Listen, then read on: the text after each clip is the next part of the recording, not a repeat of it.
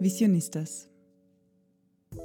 Ein Podcast für alle, die wissen wollen, wie Unternehmen die Welt ein Stück besser machen können. Hallo und herzlich willkommen zum Visionistas Podcast. Mein Name ist Anna Oberdorfer und mir gegenüber sitzt Stefanie Sumauer und wir sind hier deine Hosts.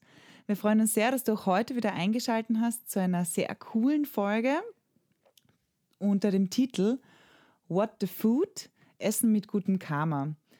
Und ja, Stefanie, kannst du vielleicht kurz erzählen, worum es heute geht und was unsere Zuhörerinnen und Zuhörer aus der heutigen Folge mitnehmen können? Ja, sehr gerne. Also es geht bei uns heute im Podcast darum, ähm, wie sich gutes Karma sozusagen mit Gastronomie verbinden lässt.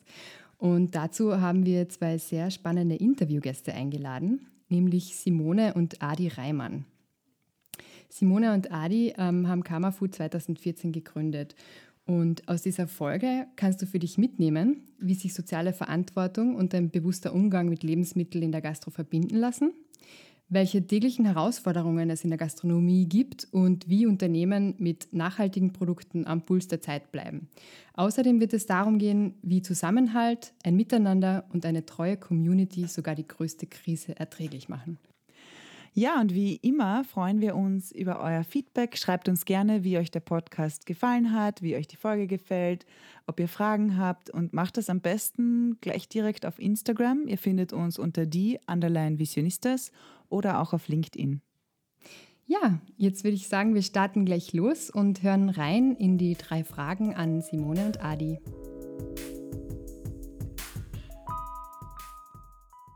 Mich inspiriert. Reisen, Menschen treffen. Ähm, Schöne Abende haben. Gutes Essen, guter Wein. Lachen, YouTube-Videos von irgendwelchen Reiseblogger anschauen. Momentan, weil wir nicht reisen können. Sich wünschen, dass man einfach die Kamera halten würde und auch das Essen probieren könnte, was sie gerade probieren. Ähm, Bücher, Museen, ja. Das Leben an sich. Cheesy Antwort. Meine größte Vision ist, so vielen Menschen wie es nur möglich einen Zugang zur gesunden Ernährung ermöglichen und dabei die Träume erfüllen, die man sich selber ja, träumt.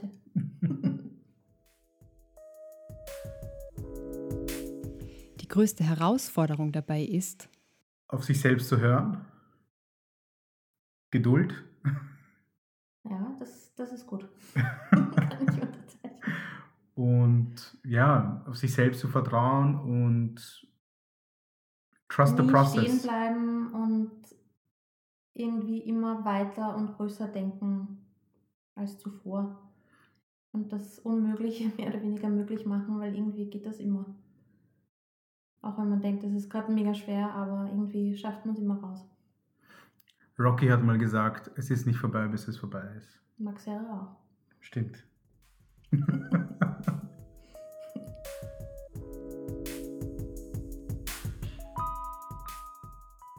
Liebe Simone, lieber Adi, schön, dass ihr heute da seid und euch die Zeit genommen habt, ähm, bei uns im Podcast zu sein und über Karma Food zu erzählen. Ähm, vielleicht ganz zu Beginn wollt ihr noch mal ganz kurz unseren Zuhörerinnen und Zuhörern, die euch vielleicht noch nicht kennen, euer Konzept und die Entstehungsgeschichte von Karma Food vorstellen? Vielen, vielen Dank auf jeden Fall schon mal für die Einladung. Wir freuen uns voll, ähm, dabei zu sein. Ähm, Karma Food gibt es jetzt mittlerweile seit 5.9.2014. Da haben wir den ersten Shop eröffnet. Und das geht natürlich viel, viel weiter noch zurück, weil ähm, seitdem ich ein Kind bin, war irgendwie für mich klar, dass ich mich selbstständig machen möchte. Also ich habe quasi schon in der Familie fleißig gehandelt und ähm, selbst gezeichnete Zeichnungen verkauft und an den Mann und an die Frau gebracht. Und irgendwie war dieses Unternehmertum irgendwie schon immer drinnen und für mich war klar, das muss irgendwie in diese Richtung gehen. Ähm, als ich dann 18 wurde, haben mich meine Eltern zu Kim Kocht eingeladen. Das war so damals quasi das Restaurant in Wien und ich fand sie super cool und das Essen war mega. Ähm, und wir sind dann in diesem Restaurant gesessen und ich habe den Service beobachtet und wie aus der Küche geschickt wird, weil das eine offene Küche war, dass die Leute gesehen, sie lachen, das Geschirr klärt. Und dann war für mich irgendwie klar, okay, es muss die Gastro sein. Ähm, mir wird das mega viel Spaß machen, Gastgeberin zu sein, äh, gutes Essen, gute Getränke, äh, mit Leuten sprechen, das wäre mega. Dann haben mich zum Studieren angefangen und da habe ich auch Adi kennengelernt und habe ihm dann ähm, relativ schnell von der Idee erzählt, dass ich mich nach dem Studium selbstständig machen möchte mit einem Gastrolokal. Ähm, für Adi war das dann natürlich auch gleich ähm, Feuer und Flamme, weil er hat sich auch irgendwie schon immer mal gedacht, okay, er ist der perfekte Gastgeber, er redet voll gerne mit Leuten. Schließen wir uns doch zusammen und machen quasi nach dem Studium was. Nach dem Bachelor haben wir dann gesagt, okay, warten wir noch kurz, weil irgendwie fühlen wir uns noch nicht so ready und haben dann noch das Masterstudium drangehängt und in diesen zwei Jahren haben wir dann quasi Karma Food komplett ausgearbeitet, konzipiert, ähm, genau, dann habe ich im Mai 2014 meine Prüfung abgelegt und bin gleich mit dem positiven Bescheid zum Gewerbeamt und habe das gelöst. Und ein paar Monate später haben wir dann schon unseren Laden aufgemacht. Cool, das heißt, ihr habt eigentlich. Mega spannend. Ihr habt studiert und jetzt nicht klassisch irgendwie Tourismusschule oder so, so einen Hintergrund oder Lehre, sondern ähm, vom Voll, Studium. Wir sind mehr oder weniger ähm, Quereinsteiger. Mhm. Ähm, ich habe während dem Studium immer schon in der Gastro gearbeitet und meine Schwester war zum Beispiel auch ähm, im Modul. Also es war quasi schon so immer für uns klar, ähm, Gastro ist super, aber wir sind doch eher Quereinsteiger, würde man bezeichnen. Cool. Genau, und unser Ziel war das immer, so vielen Menschen wie nur möglich irgendwie einen äh, Zugang zum gesunden Essen zu ermöglichen und irgendwie das Leben zu finanzieren zu können, ohne Kinderzeichnungen verkaufen zu müssen. Ja, ich bin keine geborene Künstlerin. Aber dafür umso begabter, was Einrichtung anbetrifft. Also das muss ich wirklich sagen. So schön. Vielen Dank, ja. Das ist Alle eure Restaurants. Also bin immer hin und weg, wenn ich dort bin. Da habe ich mich ähm, super ausgetobt. Also Interior Design ist mhm. definitiv ähm, eins meiner größten Steckenpferde. Das merkt man. Und das war super, super cool, ähm, dass wir dann relativ äh, viele Standorte hatten, wo ich dann jedes Mal alles wieder irgendwie neu designen durfte. Ja. Yeah. Ihr habt ja mittlerweile ähm, sieben Standorte, oder? Genau. Ja, das ist eigentlich seit 2014, also ihr seid schon sehr, sehr schnell einfach und gut gewachsen und sehr erfolgreich unterwegs. Ähm, was würdet ihr sagen, waren so für euch die, die schwierigsten Hürden, die es irgendwie in der Umsetzung gegeben hat jetzt an, also in den letzten Jahren? Ähm, ich würde sagen, am Anfang war es auf jeden Fall vor der Öffnung, dass man schon Selbstzweifel hat, ähm, ob das Konzept wirklich marktreif ist, ob man schafft, ob überhaupt Leute Interesse haben zu kommen. Also dass man diese Selbstzweifel quasi wirklich überwältigt und sagt, nein, ich mache das, ich glaube an die Idee, wir schaffen das. Ähm, Gastronomie ist dann noch dazu ein relativ schwieriges Gewerbe. Es sind sehr, sehr viele Behörden mit drinnen. Ähm, und ich würde es jetzt mal wirklich als Behördendschungel bezeichnen. Also, also wenn du da wirklich noch keine Erfahrung damit hast, musst du so viele Stellen kennen, mit so vielen Leuten sprechen, dass du ja alles richtig machst. Und es wird einfach auch wirklich sehr viel geachtet und ist stark reglementiert. Und ja, sonst gibt es im Unternehmertum natürlich noch hunderttausend andere hm. ähm, Schwierigkeiten und Hürden, die man tagtäglich mehr oder weniger äh, überstehen muss. Aber das waren so am Anfang, vor der Gründung und während der Gründung quasi ähm, die schwierigsten. Mhm. Ja, also Bürokratie ist in Österreich schon etwas Interessantes. Ähm, es hat doch bestimmt auch ähm, viele Highlights in den letzten Jahren gegeben. Was waren so die, die größten Highlights für euch? Na, das erste ganz große Highlight, ich meine, dazu muss man sagen, seit wir arbeiten oder seit es uns gibt, gibt es so viele Highlights, dass man eigentlich am Ende des Jahres sich die Zeit nimmt und das Jahr Revue passieren lässt und denkt sich, hey, eigentlich war so viel cooles Zeug dabei und wir haben so viele Dinge, auf die wir stolz sein können und so tolle Leute haben wir im Team, auf die wir echt stolz sein können. Also das Jahr ist eigentlich voller Highlights, aber dennoch das, was eigentlich die größte Wirkung hatte oder das, was das, groß, das, das größte Kribbeln in einem verursacht hat, war auf jeden Fall der Eröffnungstag. Wie wir beide, wir haben nämlich die drei, vier Tage davor noch jeden Abend bis spät in der Nacht oder bis teilweise vier in der mhm. Früh haben wir den Laden eingerichtet, alle Regale eingeräumt, alles poliert, Folien von diversesten Sachen entfernt. Ähm, und du gehst halt schlafen, aber du kannst nicht schlafen, weil du denkst, ah, was ist noch zu tun, was kann ich noch machen. Ähm, und an dem Tag, wo es dann wirklich losgeht, stehst du da im Laden um halb acht in der Früh und du hast so einen Knoten im Magen, weil du dir einfach gerade, das ist ein Gefühl von Unsicherheit, Anspannung, Vorfreude, ähm, mhm. wie als würdest du gerade vor einer Klippe stehen und es geht gerade 20, 30 Meter ins Wasser. Du weißt, wie geil das sein wird, sobald du ins Wasser landest, aber der Sprung darunter, diese Anspannung haben wir so irgendwie gefühlt. Und dieses Gefühl ist schon einmalig. Also das war so definitiv unser Highlight, dass wir überhaupt aufgesperrt haben und die Simone und ich unterhalten uns noch am Tag davor. Pff, hoffentlich kommen Leute, hoffentlich sehen sie das so, wie wir das sehen. Und dann war am ersten Tag schon eine Schlange und das war für uns so, uff, cool. Wir haben es geschafft irgendwie. So, das, es kann uns jetzt, es kann nur besser werden. Voll schön. Ich kriege gerade äh, Gänsehaut, weil ich das Gefühl auch so gut kenne, so wenn man sich in etwas auch so, so lange so reinsteigert und sich darauf freut und dann ist der Moment einfach da, so der Launch Day oder halt, also ja. das ist einfach, ja, ist unvergleichlich so. Das schlägt das Gründerinnenherz in mir. Du hast, du hast die Idee seit Monaten, wenn nicht seit Jahren, ja. am Papier, im Kopf. Du hast so viele Bilder im Kopf, wie das ausschauen könnte, wie, der, wie die Abläufe sein können. Und dann ist es echt da, dann ist es greifbar und dann können alle drüber reden, drüber urteilen, drüber werten. Und das ist so intim, dieser Moment, weil man gibt dann wirklich was von sich raus und Leute können das begutachten. Also dieses Gefühl ist unglaublich. Das war echt ein Wahnsinnstag, ja. Mhm. Werden wir nie vergessen.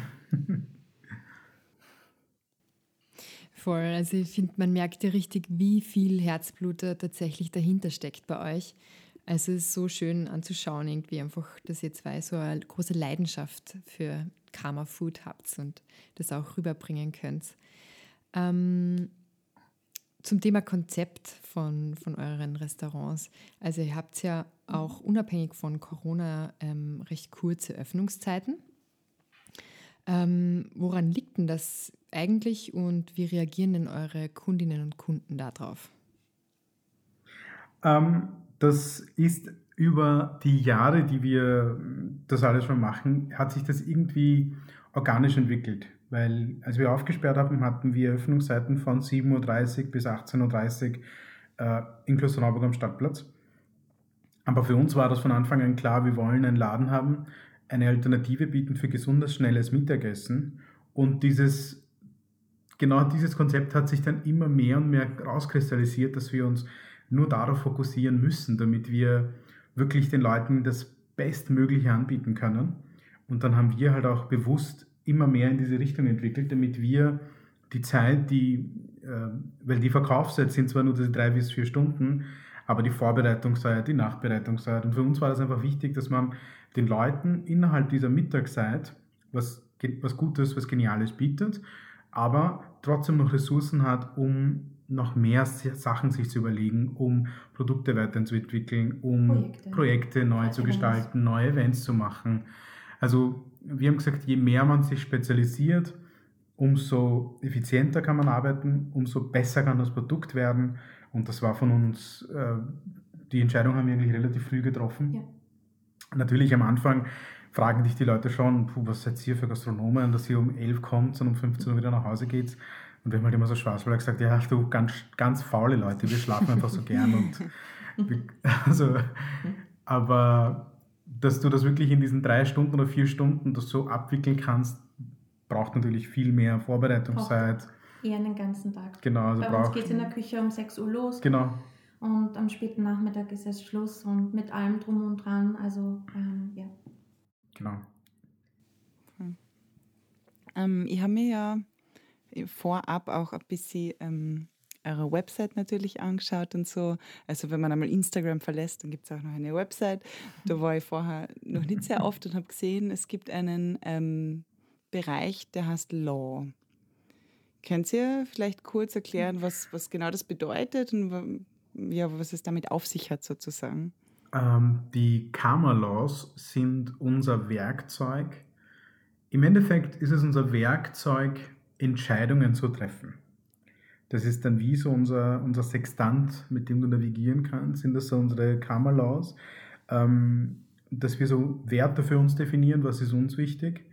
Und wenn man das mal definiert hat, es ist absurd, also nicht absurd, sondern es ist so spannend, wenn du das mal definiert hast, was bin ich, was bin ich nicht, was sind wir bereit ähm, zu geben, was akzeptieren wir, was fordern wir, was bieten wir, wenn du das alles irgendwo definiert hast, ist es irrsinnig einfach, im Alltag Entscheidungen zu treffen und die passenden Leute für die, für die Mannschaft zu haben. Das heißt, Leute, die diese Werte mit dir teilen, fühlen sich davon auch eher angesprochen. Und im Buddhismus gibt es zwölf, die sogenannten zwölf Gesetze des Karmas, also so, ähm, sowas, sowas wie die zehn Gebote, dass du einfach ähm, eine, einen Leitsatz hast für dein Leben, wonach du deine, deine Entscheidungen richten kannst. Jetzt nicht nur unternehmerisch, sondern auch im privaten Leben. Dein Wertesystem. Genau. Einfach, sei einfach ein netter Mensch. einfach gesagt. Und behandle die anderen so, wie du dich, wie du auch behandelt werden möchtest. Und wir haben halt versucht, genau diese zwölf Gesetze auf uns zu adaptieren, wie wir das bei uns in der Firma ähm, umsetzen können, interpretieren können. Und da sind dann die zwölf Gesetze rausgekommen, wie zum Beispiel äh, Sorge für Win-Win-Win-Situationen, dass jeder, der in der, in der gesamten Kette, weil ein Gast, der zu uns kommt, nimmt sich ein Curry und geht nach Hause. Aber damit das Curry auf seinen Teller drauf landen kann, sind so viele Leute involviert und schau einfach, dass jeder, der involviert ist in dieser Kette, in dieser Wertschöpfungskette, einfach davon was hat, eine Freude damit hat, mit uns zu arbeiten damit wir diese Freude auch weitergeben können. Ob es jetzt die Gemüselieferanten sind, Verpackungslieferanten sind oder wer auch immer Mitarbeiter natürlich ganz wichtig vorne, ähm, dass, dass die gesamte Kette einfach happy ist. Und wir glauben auch ganz fest, äh, privat auch an dieses Karma-Prinzip, so what goes around comes around. Also es ist jetzt äh, nicht nur, weil Justin Timberlake so schön drüber singt, sondern weil es einfach alles, was man von sich gibt, hat irgendwie eine Auswirkung. Also es kommt irgendwie wieder zurück. Und das ist uns auch wichtig gewesen und da haben wir auch versucht, das Unternehmen darauf aufzubauen, dass die Entscheidungen, die wir treffen, ähm, dass wir hinter diesen Entscheidungen stehen können. Und genau, also quasi kurz gefasst unser Kompass, womit wir das Unternehmen leiten und wissen, genau. mhm. wie wir umgehen müssen. Mhm.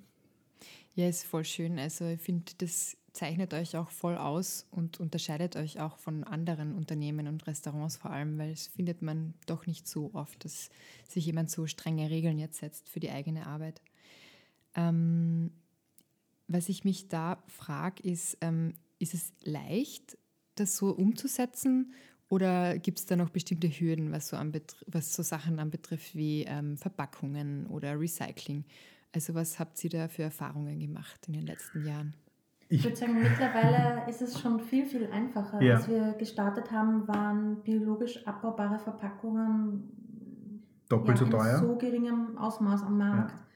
dass man fast eigentlich gar nichts zur Verfügung hatte. Und mittlerweile hat sich das so stark in, die, in das Thema Nachhaltigkeit äh, bewegt, dass man so viele Optionen eigentlich hat als Gastronom und Gastronomin, dass man das umsetzen kann. Ähm, sei es jetzt, dass wir Ökostrom nutzen oder biologisch abbaubare Putzmittel, äh, was auch immer. Es gibt so viele Möglichkeiten mittlerweile mhm. am Markt und es hat sich so viel verbessert, dass wir eigentlich schon der Meinung sind, dass man da einen Teil, auch wenn es eben nur kleine Bereiche sind, schon gut abdecken kann.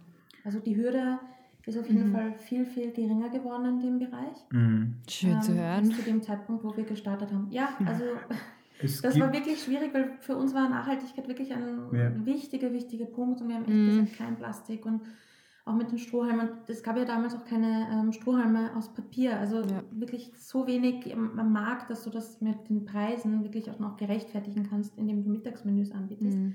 Und mittlerweile ist das äh, ja auch mehr oder weniger wieder im Überfluss ähm, ja. zu bekommen von so vielen Herstellerinnen. Voll ähm, dass ich finde schon, dass jeder Gastronom und jede Gastronomin da mm, einen guten Teil dazu beitragen kann. Und wir merken es auch in der Community ähm, von Freunden, die ähm, was haben.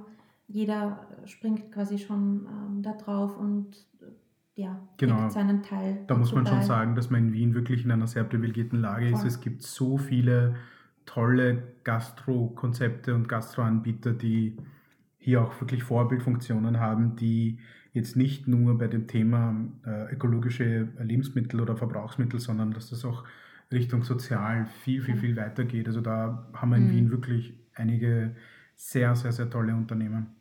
Voll. Also Absolut. was super ist, man merkt auf jeden Fall einen extremen Aufschwung Ja. mit dem Thema und dass sich viele dafür interessieren und was auch super positiv ist, ähm, Kunden und Kundinnen fordern das Genau. auch mittlerweile. Genau. Mhm. Das ist auch einfach Mhm. schön zu sehen, dass sie einfach das einfordern wollen und ähm, man möchte ihnen das natürlich dann Ja, auch und gerne das, geben. das Thema Transparenz wird einfach, Transparenz wird einfach immer wichtiger für die Mhm. Kunden. Ähm, die Leute wollen einfach mehr darüber wissen und wir freuen uns, wenn wir ihnen mehr über, über, Mhm. über die Lebensmittel, über das, was wir verwerten, über das, was wir verwenden, erzählen können. Voll, weil dann eben auch eine Kommunikation entsteht ähm, im Geschäft selbst und das ist natürlich dann immer schön. Mhm.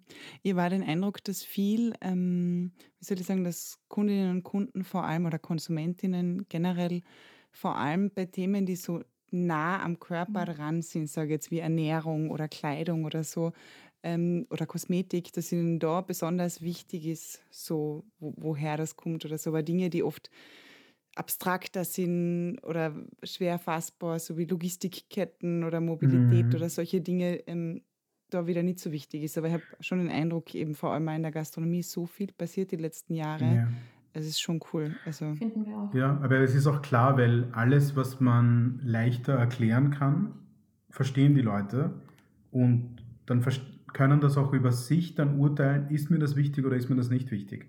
Und gerade in dem Bereich darf man jetzt zum Beispiel den Einfluss der Influencer nicht unterschätzen, weil die haben hier in dem Fall so eine Vorbildfunktion und auch eine Lehrfunktion, dass sie speziell Konsumentinnen aufklären darüber, ähm, was Nachhaltigkeit im Konsum tatsächlich bedeutet. Also das hat schon die letzten Jahre sehr viel dazu beigetragen, dass die Konsumentinnen einfach aufgeklärter sind heute.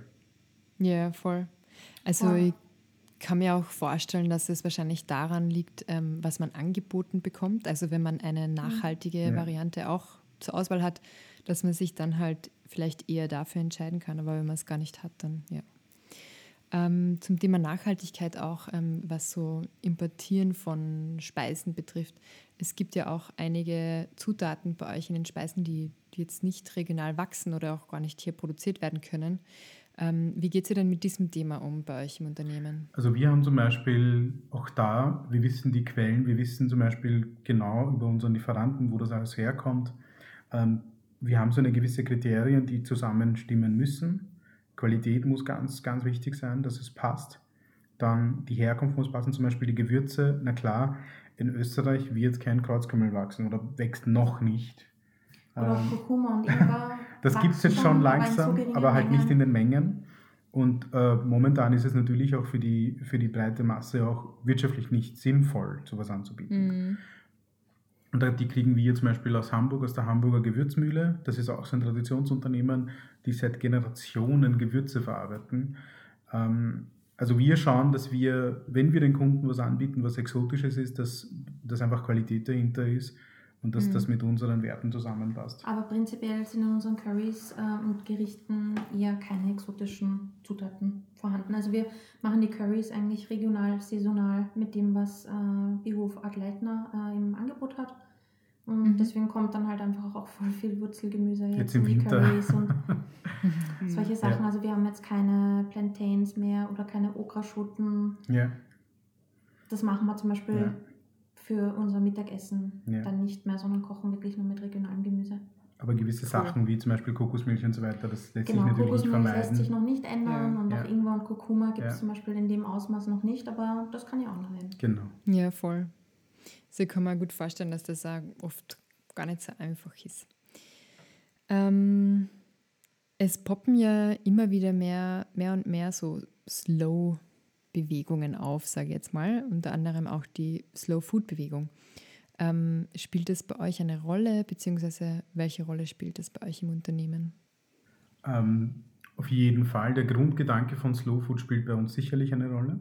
Eben das genussvolle, bewusste Konsumieren von regionalen Lebensmitteln mit hochwertigen Zutaten. Ähm, das spielt sicherlich bei uns eine Rolle, das, da, darauf bauen wir auch auf. Ähm, wir finden das auch super, dass gerade in der gehobenen Gastronomie das Thema immer wichtiger und wichtiger wird ähm, und die Leute eben über das Thema mehr aufgeklärt werden. Und wir schauen ja irrsinnig gern Dokumentationen über ähm, Slow Food Bauern und mhm. das ist Bauern und Bäuerinnen, das ist so unglaublich, mit welcher, mit welcher Leidenschaft und mit welchen ähm, mit welcher Hingabe mhm. sie arbeiten. Also wir haben jetzt zum Beispiel bei unserem letzten Urlaub haben wir in Italien eine Winzerfamilie besucht. Das sind einfach zwei, also ein Mann und so eine Frau. Und die machen das beide zusammen und ernten dann mit den Freunden. Und das ist so, wo ich mir denke, das sind so richtige Idealisten. Mhm. Und da kann man so viel von diesen Leuten lernen. Einfach über die Einstellung Essen gegenüber, weil Essen ist nun mal sehr wichtig für uns. Ähm, ich kann mich erinnern, meine Großmutter hat immer gesagt, äh, man arbeitet eigentlich nur für Essen. Mehr braucht sie ja nicht. Sie braucht einfach nur ja. so viel Arbeit, dass sie sich Essen kaufen kann. Nur bei uns haben sich halt die Prioritäten einfach verschoben in, in, in Westeuropa im Allgemeinen. Also man zahlt hier in Österreich vielleicht sind es knapp unter 30 Prozent, die man für Essen ausgibt. Mhm. Und es gibt andere Länder, da gibst du teilweise zwei Drittel vom, vom Gehalt für Essen mhm. aus. Und das, was bei uns die Miete ist, ist in anderen Ländern das Essen. Und da merkt man halt auch, wie, wie wichtig für diese Leute das Thema Essen an sich ist. Also das, das ist etwas, was uns jedes Mal aufs Neue begeistert und umhaut, wie diese Leute, mit welcher Leidenschaft sie das Thema angehen. Ja, und einfach auch die äh, Wertschätzung der Produkte. Das mhm. ist, finde ich, was einfach immer extrem hervorsticht und dass dann Raritäten wieder zum Vorschein kommen und die quasi ja. wiederbelebt werden und das ist halt natürlich schon wirklich super schön zu sehen und auch zu konsumieren und man merkt dann einfach auch, wie anders das Essen schmeckt, ähm, so blöd das klingt. Voll. Ja. Ich finde, das, ja. das merkt man voll. Und wenn, man kann es. Entschuldige, weil du gesagt hast, ja. ähm, Raritäten. Ähm, ich glaube, ich habe erst in den letzten Jahren gelernt, was für eine Vielfalt an Kartoffeln oder Tomaten es eigentlich geben würde. Ja. Weil man lernt halt so, ja, Kartoffel ist Kartoffel, so in die Richtung. Und ich weiß dann dadurch, dass ähm, die Familie von meinem Schwager hat im Waldviertel Viertel ein, also ein ja. Gemüse-Biobauernhof. Und ja. der hat vor zwei Jahren, glaube ich, 117 Sorten Tomaten gehabt.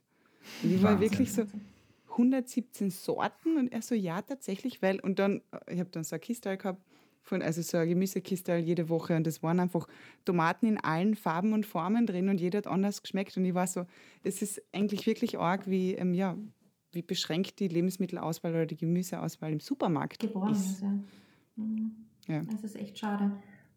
Ja, aber das ist halt auch ein, ein, ein, Faktor, der dazu führt, wenn du alles immer verfügbar haben musst, leidet natürlich die Auswahl Klar. drunter. Mhm. Und, aber da merken wir halt schon, dass auch in Österreich ein Umdenken stattfindet. Also ganz große Firmen tun da, also Beispiel, ja natürlich zum Beispiel, die, also, wo du Erdäpfelraritäten kaufen kannst oder äh, Reis aus Österreich kaufen kannst, irgendwo aus Österreich kaufen kannst. Also ja, da und passiert dann halt auch so viel. super Leute wie der Robert von Krautwerk, ja. der jeden Samstag beim Karmelitermarkt steht, egal welches Wetter. Und dort bekommst du Gemüsesorten. Also wir gehen dort äh, jede Woche hin und er hat meistens immer was Neues im Gepäck. Ja. Mhm. Und du musst dann wirklich als äh, Kunde und Kundin fragen, was, was ist das eigentlich? Wie bereite ich mhm. das zu? Weil man das selbst noch nie gesehen genau, hat. Genau, und dann erklärt er dir super Rezepte. Genau. Ah, das so und so, ein bisschen Lammbraten, ein bisschen Butter dazu und herrlich. und du denkst dir, was siehst du? Das, so soll das sein. und das ist halt das Coole und das ist das, was Spaß macht und das wird einfach immer mehr und mehr und das mhm. ist das Schöne. Weil die Leute wollen das halt eigentlich ja. wirklich wieder zurückhaben. Voll. Also einfach ein bisschen verlangsamen sozusagen, eh so wie die Bewegung ja. schon. Genau, alles mhm. entschleunigen.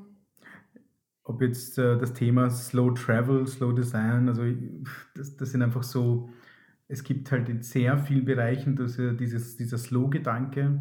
Man kann es achtsam nennen, man kann es slow nennen, man kann es, also da gibt es genau, da gibt es viele Begriffe, aber im Endeffekt geht es einfach nur um die Wertschätzung. Mhm, voll. Und dass man sich mit Leuten umgibt, die für etwas brennen und sich von dieser Begeisterung ein bisschen anstecken lässt. Mhm. Und auch das bewusste Wahrnehmen, bewusste Konsumieren und nicht berieseln lassen, so wie wir es jetzt vielleicht die letzten Jahre öfters mal getan mhm. haben, mhm. Sondern dass du wirklich wieder back to basic und im Moment voll da bist. Würdet ihr ähm, sagen, ihr betreibt auch eine, Stefan ich scherzen oft ein bisschen darüber, würdet ihr sagen, ihr betreibt eine Art Slow Business auch? Weil es ist ja immer so ver verwerflich, sage ich mal. Es ist im Business immer so Hustle, Hustle und ähm, man hat immer Stress und bla. Würdet ihr sagen, ihr versucht es auch da, also wirklich jetzt aus unternehmerischer Sicht, slow zu arbeiten? Definitiv. Naja, aber ich würde sagen. Ich auf jeden Fall. Ja, ich würde so würd sagen, wir betreiben ein Flow-Business. Ja, das trifft auch gut. Dass alles einfach so ein schöner Fluss ist und wo wo es Harmonie gibt und Kein wo man. Druck dahinter. Genau. Ich meine, es ist natürlich auch ähm, eine privilegierte Situation, dass wir das auch so sagen können. Mhm. Irgendwo haben wir uns das aber auch mit dem Umfeld geschaffen, dass wir mit den richtigen Leuten zum richtigen Zeitpunkt in Kontakt treten, Ideen austauschen, Inspiration austauschen. Und dann kommen Projekte zustande, die halt einfach 100% Spaß machen und dann ist halt auch nie wirklich Druck dahinter. Mhm. Natürlich gibt es stressige Phasen, stressige Zeiten, Hashtag 2020, aber ähm, prinzipiell schauen wir schon sehr darauf, wir machen das, was Spaß macht, was uns Freude bringt und wir setzen nie monetären Druck dahinter, weil ich glaube, das ist dann immer das Schlimmste, was du machen kannst, wenn es dann daran hängt und du einfach nur von Zahlen zu Zahlen rennst und unter Druck stehst und dann kannst du auch mehr oder weniger Mhm. nicht mehr delivern. Mhm. Mhm. Du hast vorhin schon Stichwort gesagt, Hashtag 2020. Ähm, wie war das für euch? Ich meine, wir sind noch immer aktuell im Lockdown. Ihr habt nur Abholung aktuell. Klar, ihr könnt es nicht aufsperren. Mhm. Ähm, wie geht es euch damit oder wie geht ihr damit um? Ich meine, ihr habt habt eine recht große Community. Also wie, wie ist es so gelaufen oder wie läuft sagen wir so? Ja, es ist, es kann natürlich besser sein. es, ähm, aber es könnte auch viel schlechter sein. Und im Großen und Ganzen ist es einfach eine große Unsicherheit da. Und das ist halt auch das, was, was einem so ein bisschen zu denken gibt. Und man weiß halt nicht, wie lange geht das, wie wird das danach sein, wie stellen wir uns auf, dass wir für danach gut vorbereitet sind. Das, das ist so momentan äh, Gerade am Anfang war das so im März, wo das alles angekündigt wurde, ist man das dann so, dass du in so eine gewisse Entscheidungslähmung fällst und, und Mhm. jede Entscheidung fällt dir schwer, du weißt nicht, ist es die richtige Entscheidung, ist es die falsche Entscheidung, ähm, wie wird das sein und im Endeffekt, was, was uns hilft, ist halt einfach der Austausch innerhalb der, der Gastro-Community, wo andere Leute auch ähnliche Probleme haben, wo man sich austauscht und einfach mal, auch wenn man nur sagt, hey, es ist gerade äh, es ist gerade ja, Schlecht. schlecht Ungünstig.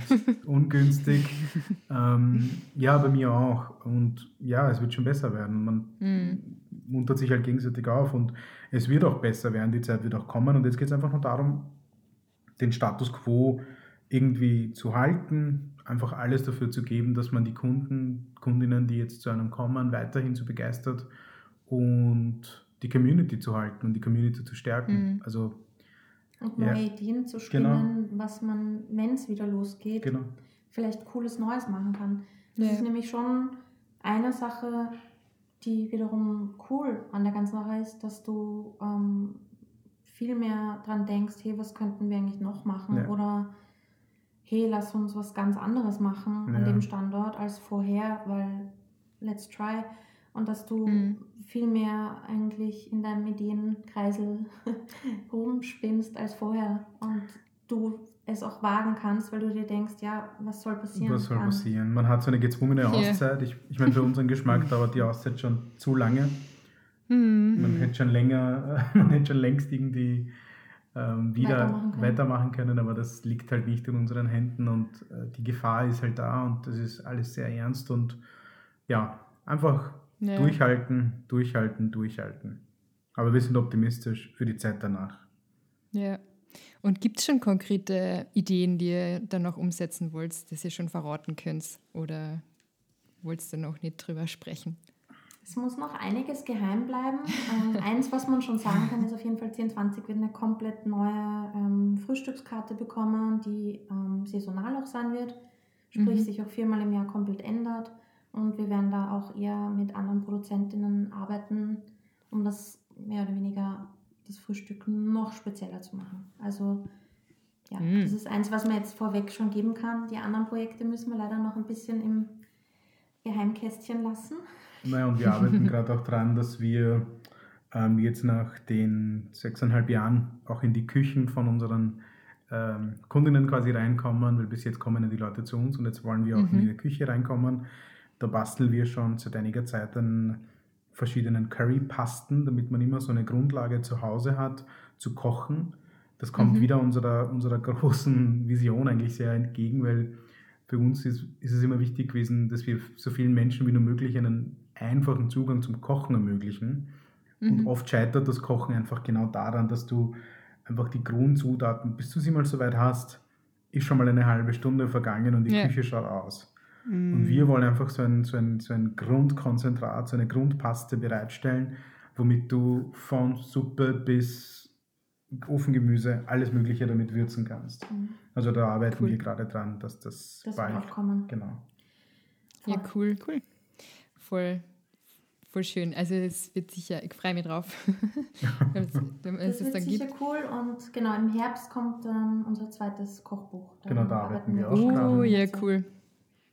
Das wird Sehr auch wieder cool. super lustig, weil ähm, Kochbuch schreiben und fotografieren, das hat echt mega Spaß gemacht.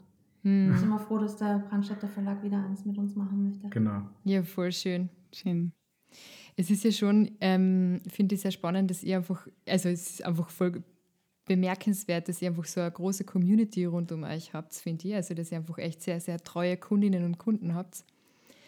Ähm, ihr habt ja dann diese Care Packages gehabt. Gibt es die noch, diese Care Packages? Genau, die gibt es Ja. jetzt ab 22. Genau. Jänner wieder. Ah, okay. Da waren wir kurz Schön. in Weihnachtspause. Zu meinem Geburtstag. Cool. Wir haben gleich schon vorbestellen. ähm, voll. Also wie, wie würdet ihr denn grundsätzlich euer Community so beschreiben? Es sind einfach, wie soll ich sagen, unglaubliche Leute. Leute mit Geduld, Leute mit äh, Hingabe, Leute, die, denen dieselben Sachen wichtig sind wie uns.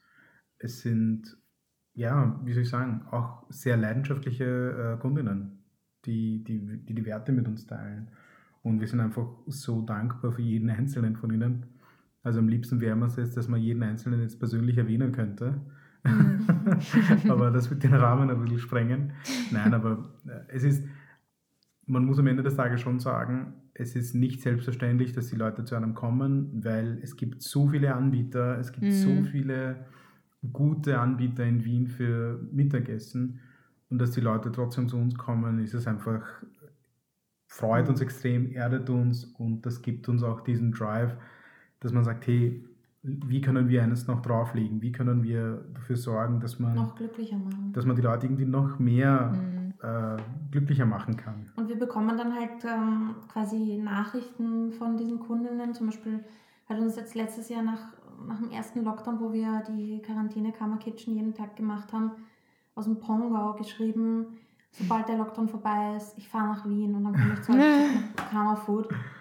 Und das sind dann, und sie ist tatsächlich dann Mhm. gekommen Ja. und hat uns gefrühstückt und das sind dann einfach ja, Momente, wo du einfach weißt, okay, super, das, was wir machen, ähm, ist richtig und wir kriegen Mhm. so viel Feedback und jetzt auch während dem ersten Lockdown haben uns Stammkundinnen ähm, Nachrichten geschrieben, dass sie hoffen, dass es uns gut geht und wir uns melden sollen, wenn was ist und sie haben sogar Cash-Reserven auf der Seite und falls wir einen zinslosen Kredit brauchen, also Ah, das sind Geschichten dann dahinter mehr oder weniger, wo du dir echt so denkst, wow, ähm, wir könnten nicht dankbarer für diese Community sein.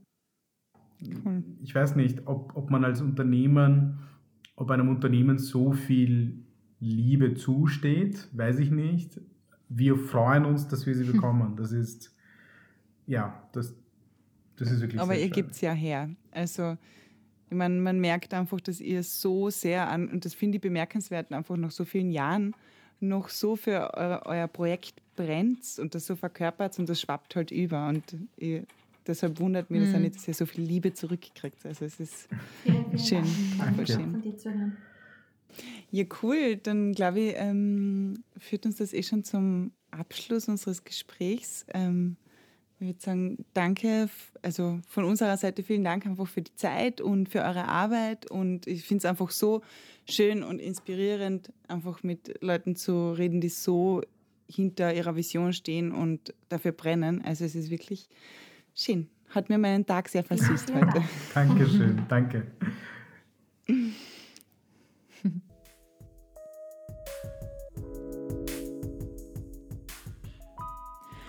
Ja, ich finde, es war jetzt wirklich wieder ein sehr spannendes Gespräch und auch mal cool, so Einblicke zu bekommen, wie man auch in der Gastronomie ähm, soziale Verantwortung tatsächlich jeden Tag leben kann. Und wenn ihr Näheres über Adi und Simone und Karma Food wissen wollt, und ihrer großartigen Arbeit, dann findet ihr die Infos wie immer in den Show Notes. Voll und wir freuen uns, wenn ihr den Podcast hier abonniert und uns wie immer euer Feedback da lasst. Ähm, gerne auf Instagram unter die Underline Visionistas oder auch auf LinkedIn. Dann freuen wir uns, wenn ihr auch in zwei Wochen wieder einschaltet und bis dahin wünschen wir euch alles Liebe, bleibt gesund und bis bald. Ciao. Thank you